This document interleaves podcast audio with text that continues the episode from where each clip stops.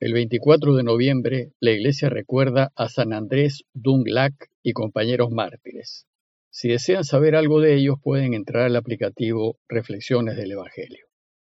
Y el jueves de la 34 y última semana del tiempo ordinario, el Evangelio que toque es el de Lucas 21, 20 al 28.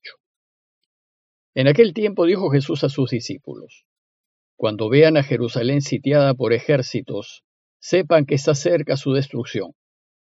Entonces los que estén en Judea, que huyan a la sierra, los que estén en la ciudad, que se alejen, los que estén en el campo, que no entren en la ciudad, porque serán días de venganza en que se cumplirá todo lo que está escrito.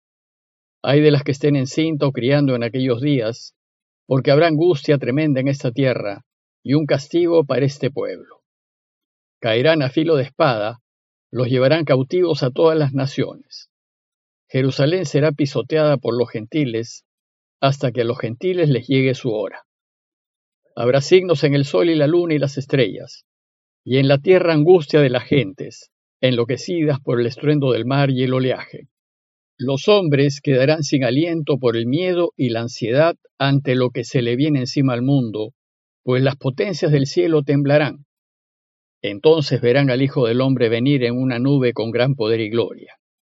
Cuando empieza a suceder esto, levántense, alcen la cabeza, se acerca su liberación. En esta última semana del tiempo ordinario, el tema es el fin de la historia. Ya Lucas nos dijo que al mundo y a la iglesia nos esperan tiempos muy difíciles, pero que los cristianos no temamos, pues Dios estará de nuestra parte. Bueno, pues hoy Jesús nos dice que Jerusalén, la ciudad de Dios, será destruida. Y es así como empieza el texto. Dice Jesús en Lucas, Cuando vean a Jerusalén sitiada por ejércitos, sepan que está cerca su destrucción. Probablemente Lucas se refiere aquí a los hechos sucedidos en el año 70, cuando el general Tito destruyó la ciudad. Tengamos presente que Lucas escribió su Evangelio unos 20 años después de la caída de Jerusalén, y seguramente fue testigo de lo que sufrió el judaísmo y la iglesia en esa ocasión. Pero más que la destrucción de Jerusalén, lo que más dolió al judaísmo fue la destrucción de su templo. Para darles una idea de lo que eso significó, les ofrezco algunas notas adicionales. El primer templo de Israel, aquel construido por el rey Salomón en el siglo X Cristo, fue destruido cuatro siglos después por el rey Nabucodonosor II. A ello siguió una gran deportación de judíos a Babilonia, donde actualmente está Irak. Pues a este acontecimiento durísimo se le conoce como el exilio en Babilonia. Según el profeta Jeremías, fueron 70 años de exilio, pero muchos historiadores sostienen que fueron solo 50. En cualquier caso, fueron muchos años. Y los exiliados judíos solo soñaban con volver a Jerusalén para reconstruir el templo. Bueno, pues la vuelta sucedió cuando los persas derrotaron a los babilonios. Entonces el rey persa Ciro permitió a los hebreos regresar a Jerusalén y reconstruir su templo. El segundo templo fue construido por Zorobabel, con una ayuda económica del rey Ciro, y la construcción de este segundo templo demoró 20 años. Pero, si bien fue una construcción magnífica, no fue tan espléndida como la del primer templo. Cinco siglos más tarde, el rey Herodes el Grande gobernaba Israel. De hecho, gobernó al pueblo judío desde el año 37 al año 4 antes de Cristo. Herodes vivía cuando nació Jesús y se le conoció como un rey déspota y sanguinario. Herodes fue un rey constructor y muy amante de la arquitectura. Así es que en el año 19 antes de Cristo inició la reconstrucción del segundo templo con el deseo de hacerlo tan imponente como el primero. Y a pesar de que los judíos no querían a Herodes, estaban muy emocionados con la reconstrucción de su templo. Herodes entonces formó a los sacerdotes del templo como constructores para evitar que la construcción fuese hecha con manos impuras. El segundo templo se terminó de reconstruir con todas sus decoraciones finales en el año 64 después de Cristo, es decir, luego de 83 años de iniciada su construcción y después de 34 años de la muerte y resurrección de Jesús. El hecho es que fue un templo magnífico, imponente y con una superficie mucho mayor que la del primer templo. Durante la vida pública de Jesús, según Juan 2.20, el templo ya llevaba 46 años reconstruyéndose y la mayor parte del templo estaba terminada. Por eso, a la vista del templo, ya bastante avanzado, Jesús y sus discípulos alaban su belleza. Bueno, pues cuando nació la iglesia, con la resurrección de Jesús y Pentecostés, el cristianismo vivió sus primeros años como parte del judaísmo, pues todos sus miembros eran judíos. Y por tanto, además de celebrar la Eucaristía entre ellos, los cristianos iban al templo y a las sinagogas y observaban todas las fiestas y oraciones judías. Se puede decir que recién a partir del año 49 después de Cristo, cuando la Iglesia decide admitir a la Iglesia y bautizar a los paganos, a los no judíos, es que se produce la ruptura con el judaísmo. Y a partir de ese momento, poco a poco, el cristianismo y el judaísmo se fueron separando. Sin embargo, el templo, ya completamente terminado, no duró sino seis años.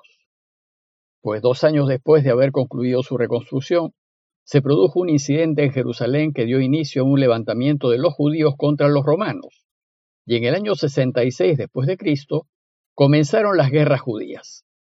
Entonces tres legiones romanas avanzaron sobre Jerusalén, y los judíos que pudieron huyeron de la ciudad. De esto nos habla el texto de hoy, pues dice, los que estén en Judea, que huyan a la sierra, los que estén en la ciudad, que se alejen, los que estén en el campo, que no entren en la ciudad, porque serán días de venganza en que se cumplirá todo lo que está escrito. Ay de las que estén encinta o criando en aquellos días, porque habrá angustia tremenda en esta tierra y un castigo para este pueblo.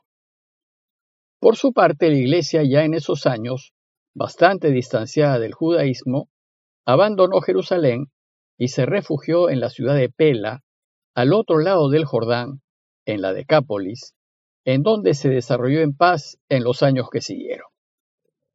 Los romanos, con muy poca resistencia, tomaron Jerusalén en el año 70 después de Cristo, arrasaron la ciudad y destruyeron completamente el segundo templo, dejándolo solo en cimientos. Hoy Solo los cimientos se pueden apreciar y es allí donde hoy los judíos van a orar. La resistencia judía, principalmente celota, salió de Jerusalén y se refugió en el Mar Muerto, atrincherándose en Masada, que había sido fortaleza de Herodes el Grande. Los celotas en Masada, rodeados por el ejército romano, resistieron hasta el año 73. Y cuando vieron que ya no podían resistir, se suicidaron todos. Solo una mujer vivió para contarlo, pues no quiso que muriesen sus cinco hijos. Con esta terrible derrota, el judaísmo quedó sepultado por casi dos mil años. Y como dice el texto, con la caída de Jerusalén empezó el tiempo de los gentiles.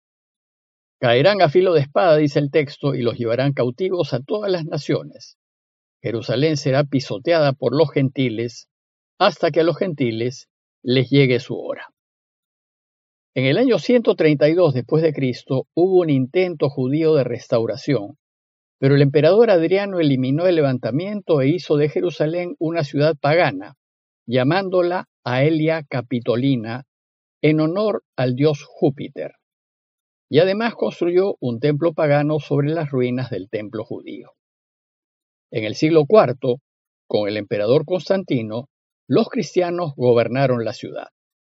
Pero en el año 637 la ciudad fue invadida por los musulmanes, y sobre la explanada del tiempo ellos construyeron dos lugares de oración.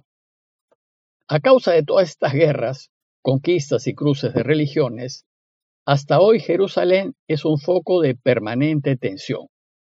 Sin embargo, el texto de hoy nos dice que la destrucción de Jerusalén no será el fin. Todavía faltan acontecimientos por venir antes de que Jesús vuelva por segunda vez.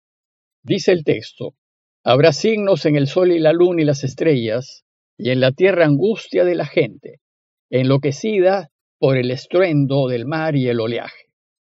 Los hombres quedarán sin aliento por el miedo y la ansiedad ante lo que se le viene encima al mundo, pues las potencias del cielo temblarán. Solo recién después de esas dificultades, dice el texto, verán al Hijo del Hombre venir en una nube con gran poder y gloria.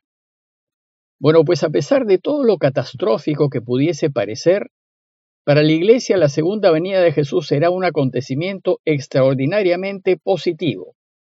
Por eso el texto de hoy termina con una afirmación muy esperanzadora, pues dice Jesús, cuando empiece a suceder esto, levántense y alcen la cabeza, pues se acerca su liberación. La segunda venida del Señor será tan buena para la Iglesia y para el mundo entero que constantemente le pedimos a Dios que vuelva. Se lo pedimos en la Eucaristía. Ven, Señor Jesús. Y en concreto en el Padre nuestro. Que venga tu reino, Señor. Pues quienes somos discípulos suyos no debemos angustiarnos ante los acontecimientos que vendrán. Debemos confiar en Dios y en el triunfo del bien y no tener miedo. Más aún debemos alegrarnos, pues se acerca nuestra liberación. A manera de conclusión, deseo invitarlos a pensar en el futuro y a mirarlo con optimismo, pues a pesar de las guerras, los gobiernos, los cambios climáticos y las pestes y epidemias que nos acechan, los cristianos debemos vivir alegres y más bien ocupados en hacer lo que Dios quiere. Por tanto, alzar la cabeza, pues cada vez está más cerca nuestra liberación. Pidámosle al Señor que nos dé su gracia para no caer en el pesimismo ni en la desolación ante las dificultades de la vida, sino más bien para enfrentarlas llenos de esperanza, con la total certeza de saber que Él está siempre con nosotros.